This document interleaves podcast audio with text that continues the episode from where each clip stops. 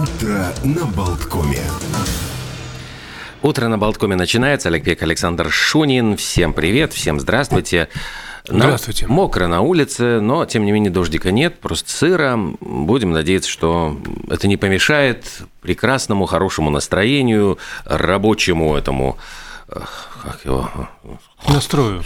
Да, я уже тоже так, А, когда полуденный немножечко- сон. Полуденный сон начинается, то есть, собственно говоря, энергию где-то нужно брать. Давайте ее брать Давайте ее брать от радио Болтком, от нас. Мы сейчас вот э, будем симулировать бодрость и вас тоже подзарядим.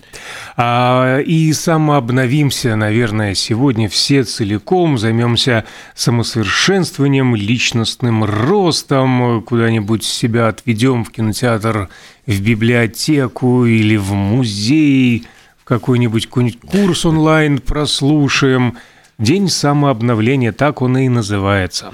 Чувств- Если чувствуете себя, ну, совершенно, знаете, каким-то измученным человеком, а может быть, даже уже не человеком, а собакой какой-нибудь. Сегодня день ездовых собак, собственно говоря. Их прославляют, потому что это вот те самые собачки, которые научены носить шлейку, тянуть тяжелые грузы. Собственно, чем не аналогия человека к четвергу уже, к концу недели, когда вот он из- язык на плече, изо всех сил вот эту лямочку он тянет, пытается Приговаривая пятница, приди, уже, пятница, да, приди. скорее бы, скорее бы. Ну, уже вот буквально денечек нам остался. Но ведь в самом деле ездовые собаки, которых когда-то выводили специально, скрещивали с волками, были просто необходимы в условиях, например, вот крайнего севера.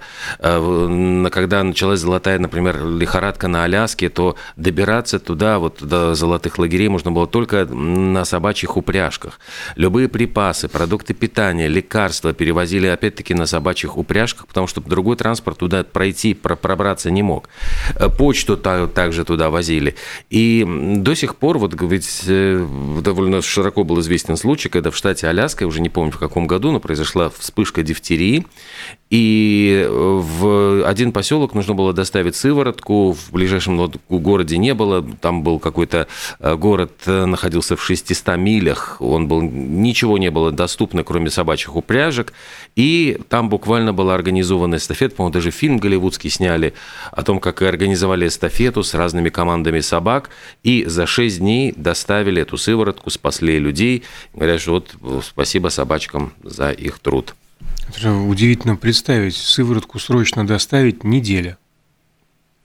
Ну, это было где-то, я боюсь соврать, но не в наши дни, конечно, а где-то в начале 20 века. То есть еще вертолетов не было. а в начале, мне казалось, Ну это да. история про 60-е, 70-е, ну тогда еще более-менее. Э, Тему животных можем продолжить. Да, конечно, давайте с ежами. Ежиками, да, пофыркаем.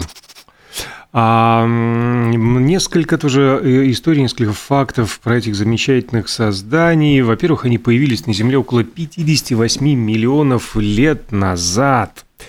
А иголки, которые э, у них вот на, на теле, э, у молодых особей около 3000, у взрослых от 5 до 6. Что интересно, внутри они полые, наполнены только воздухом. И если ежик успевает сворачиваться в клубок, но при этом падает с какой-то высоты, спасаясь от опасности, то иголки пружинят, и он не разбивается. Как кошка прис- Мгм. приземляется всегда на лапы, и, как правило, все в порядке. Так же и с ежиком, в принципе. А в последние годы все больше ежей перебирается в города из лесов, э, потому что э, в городе не водятся их основные враги – барсуки и совы. Они ночные животные, не любят отходить далеко от своего жилища, и день обычно проводят в гнезде, а, которое имеет в диаметре 15-20 сантиметров. А во время спячки а, ежи вдыхают воздух раз в минуту.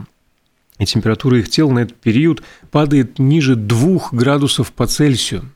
То есть практически вообще жизнь останавливается. И при этом сердцебиение замедляется. Ну, вот летом у них сердечки бьются по 180 ударов в минуту, во, во время спячки 20. А еще ведь, по-моему, э, то, что ежики переносят яблоки на иголках, это является легендой, мифом. Да, ничего они не... Ну, то есть они переносят на своих иголках, но совсем не яблоки, и запасов они, кстати, не делают, они вообще хищники. Но у них в этой самой в шерсти, в иголках, правильнее сказать, заводятся, живут клещи всякие, блохи и так далее, потому что они просто вычет, они бегут по лесу и вычесывают кусты, вот это вот все.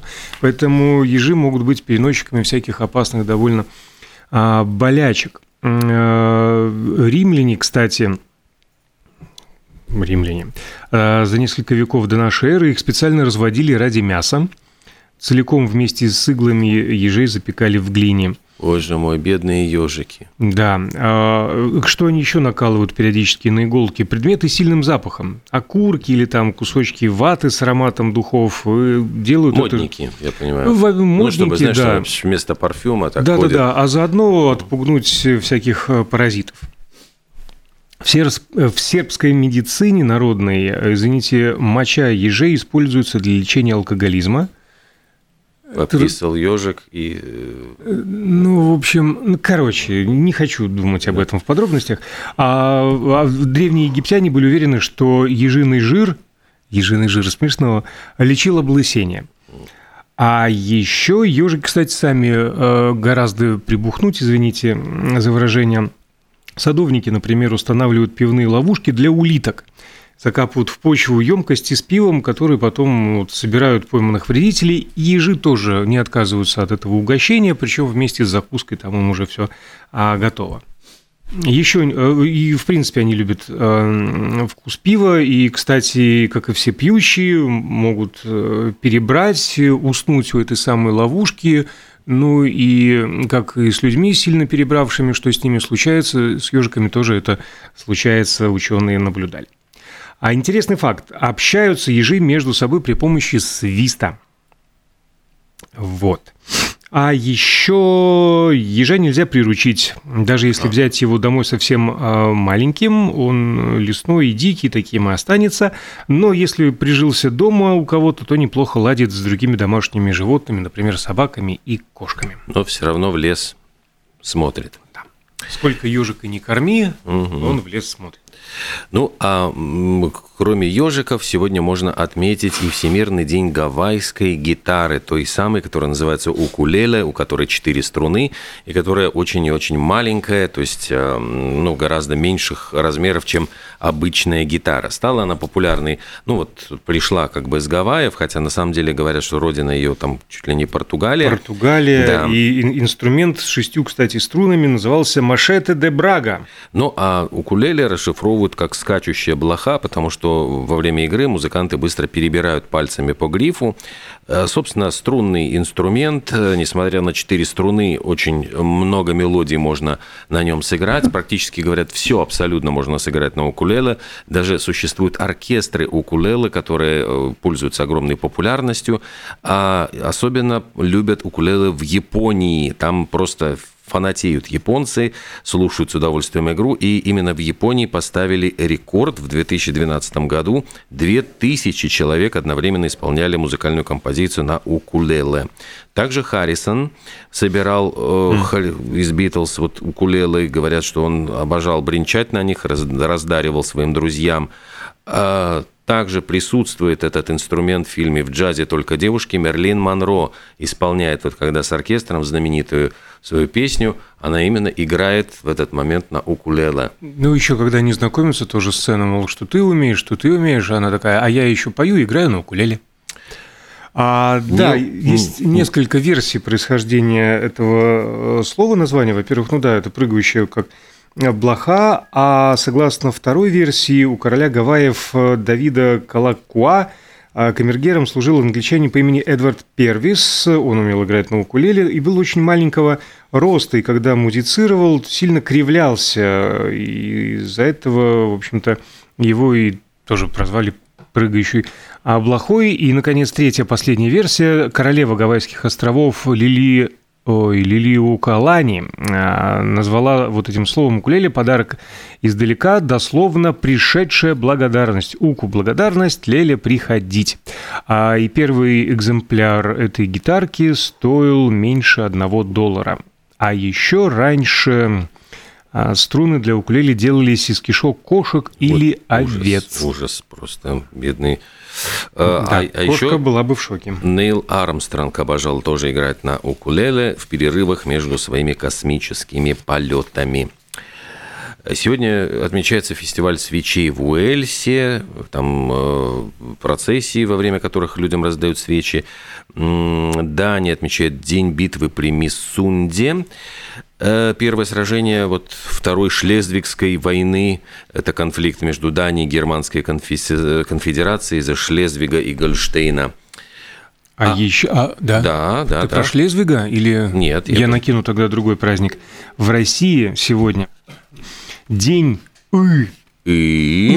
э, и, между прочим, вот э, сложности бывают во время игры в слова или там в каких-то кроссвордах. И заканчивается на «и». Да, то есть следующее слово тебе на «и». Так вот, накидываем несколько примеров слов, начинающихся на «и», забавные такие, просто давайте поулыбаемся. Во-первых, «и» э, так называлась серия грузовых паровозов, которая производилась в России в начале 20 века.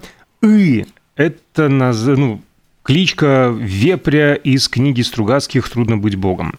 Игуамока, так называется река в Нигерии, Игаатта, река на западе Якутии, Ибен, а, извините, в средневековой Корее так называлось народное ополчение, Изу, поселок и железнодорожная станция в Эстонии, Ихштыма, тушеная фаршированная утка в Туркмении, Инлу, эскимосская землянка, Интерсура, Бузулуи, город в Румынии, Ир – общее название песен у некоторых тюркских народов, Иру – еще один поселок в Эстонии, Исаах – якутский праздник встречи лета, Итымджа – там же в Якутии река на юге, в Якутии, в Якутии есть юг, да, Ихмиф – остров рядом с Сахалином, Иштык – город в Киргизии, Ишиклы – озеро в Турции, наконец, И-Их – хакасский народный инструмент. Их, дернем струну! А между прочим, я сразу вспоминаю это шутки, когда э, Северная Корея журнал распространялся. Вот, э, то ли, вот я, я своими глазами не видел, я только видел уже пересказы, что якобы там были стихи «В горах скрывается э, врагу наносит он урон». Вот и Ибен. Да, врагу Ибена не поймать, а дома ждет мать. Его мама. Да, его мама. В общем, это был очень популярный стих, просто я помню, что утверждали, что на голубом глазу, что он был опубликован в журнале «Северная Корея». Экой вы хулиган, однако. А, а у меня вспоминается Довлатов, там где-то в записных книжках у него была сценка в поезде, почему-то какой-то там кондуктор на рассвете распахнул двери купе и сокрушенно произнес «Спите, а мы mm. ихью проезжаем». Mm. Вот. Что ж, проехали мы свою Ихью. И, и, наверное, сделаем вот небольшой... Остановимся, может быть, да, не проедем, а сделаем не проедем, маленькую остановочку. Да, Изу. У нас сегодня Изу.